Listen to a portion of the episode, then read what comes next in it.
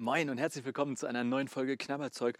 Heute mit einer richtig spannenden Frage. Nein, die Fragen sind hoffentlich immer alle spannend, das kann ich ja wohl nicht sagen. Wieder mit einer richtig spannenden Frage. Warum vernichtet Gott fast alles? Oder fast alle? Ich glaube, es geht um die Arche Noah und um die Sintflutgeschichte. Deswegen ähm, geht es heute auch ein bisschen um die Frage, ist das eigentlich wahr? Ist das alles passiert, dass irgendwie Gott bis auf so ein Schiff mit ein paar People und ein paar Tieren alles vernichtet hat? Hier kommt meine Antwort dazu.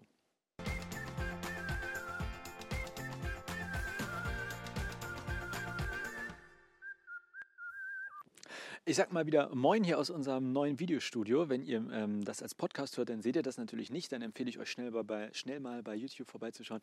Wir sind hier wieder in dem, äh, unserem neuen Videostudio. Und eine Sache, die super praktisch an dem Studio ist, dass ich halt alleine aufnehmen kann und gleich mit mehreren Kameras arbeite und es quasi beim Aufnehmen schneide. Ihr seht äh, hier so aus der Entfernung, ich zeige mal drauf, hier ist so ein kleines Gerät. Ähm, da drücke ich drauf und das seht ihr jetzt von der Kamera noch ein bisschen besser. Und hier habe ich sozusagen Knöpfe, um die verschiedenen Kameras ähm, quasi direkt auswählen zu können. Und wenn ich jetzt hier drauf drücke, zack, seid ihr da. Und wenn ich da drauf drücke, zack, seid ihr da. Und das ähm, spart Zeit, weil man quasi nicht mehr schneiden muss. Ähm, die Übergänge sind vielleicht nicht ganz so sexy, aber sie sind quasi also, naja, ich bin damit zufrieden. So, das wollte ich nochmal kurz zur Einleitung sagen. Ähm, und äh, jetzt zur Frage. Warum hat Gott eigentlich alles vernichtet oder wie ist das mit der Arche Noah-Geschichte? Ganz kurz, also ganz im Schnelldurchlauf, was passiert bei der Arche Noah-Geschichte? Relativ weit vorne in der Bibel, noch im Alten Testament. Äh, Gott hat die Menschen schon geschaffen und äh, dann aber irgendwie werden die Menschen böse und machen ganz viel Scheiße und Gott sagt irgendwann, boah ey, ich brauche einen sauberen Neustart, äh, löscht quasi einmal möglichst viel aus und startet neu. Die einzigen, die überleben, ist sind Noah mit seiner Familie und er soll von jedem Tier ein Pärchen, also zwei Stück mit aufs Boot nehmen. Und dann regnet es ganz doll und alles ertrinkt, nur eben die Leute auf der Arche nicht. Und ähm, irgendwann sinkt das Wasser wieder und die gehen an Land und es ist wie so ein Neustart äh, der Erde.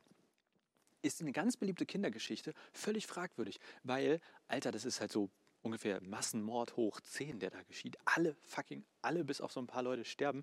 Und dann immer so, oh, wir erzählen Kinder die Arche Noah-Geschichte. Ich weiß nicht. Also klar, es geht um Tiere, aber man muss halt immer den Inhalt der Geschichte auslassen, um sie Kindern zu erzählen. Egal, muss jeder äh, für sich selber wissen. Ähm, Genau, im Prinzip ist jetzt die Frage, also äh, warum vernichtet Gott fast alles? Dahinter steckt für mich die Frage, also tut er es dann? Weil das hat er ja nur getan, wenn das stimmt, was in dieser Arche Noah-Geschichte steht. Und da kommen wir sozusagen zu einem Punkt, der gar, durchaus ein bisschen tricky ist, nämlich letztlich Bibelverständnis. Und die Frage ist, muss man jede Geschichte in der Bibel als historische Erzählung verstehen? Also muss man jede Geschichte, die in der Bibel steht, so verstehen, dass sie so gemeint ist, dass sie so mehr oder weniger passiert ist? Und die kurze und leichte und schnelle Antwort lautet zum Glück nein.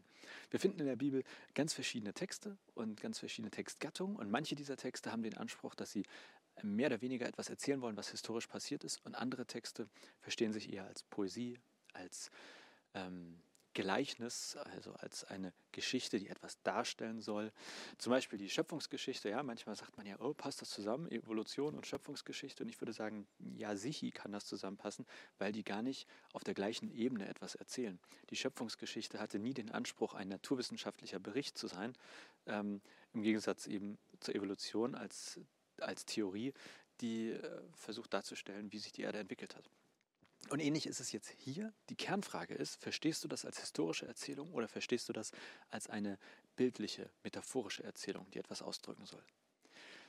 Es gibt, also um dir vielleicht die Entscheidung ein bisschen zu erleichtern, aber natürlich kannst du das auch anders sehen als ich, aber es gibt keine archäologischen ähm, sozusagen Nachweise, die diese Geschichte stützen. Es gibt auch keine Nachweise, dass es überhaupt irgendwann mal auf der Erde eine Sintflut gab, die die komplette Erde überflutet hat. Was es gibt, mehrfach und was auch durchaus in die Region passen könnte, wo die Geschichte vermutlich entstanden ist, es gab sowas wie regionale Überschwemmungskatastrophen. Ja, also denken wir irgendwie an den Tsunami jetzt, ähm, vielleicht die größte Flutkatastrophe, die so in meinem Leben, glaube ich, auf der Welt passiert ist. Die war ja grausam, da sind ja echt krass viele Menschen auch umgekommen. Ähm, wenn jemand dort jetzt sozusagen erzählt, wie dieser Tsunami war, dann ähm, wird die Person wahrscheinlich heute nicht sagen, dass die ganze Welt überflutet war. Wenn wir aber jetzt uns in die Zeit zurückversetzen, also vor ein paar tausend Jahren, als Geschichten entstanden sind, da war die Welt deutlich kleiner. Also die Leute wussten ja nicht unbedingt, dass äh, Ne, irgendwie wie groß die Welt noch ist. Das bedeutet, wenn jetzt in der eigenen Welt, in dem eigenen Kosmos eine krass große Sintflut passiert ist, dann kann das sein, dass es in der Erzählung, dass man davon ausgegangen ist, die ganze Welt wurde über, überflutet.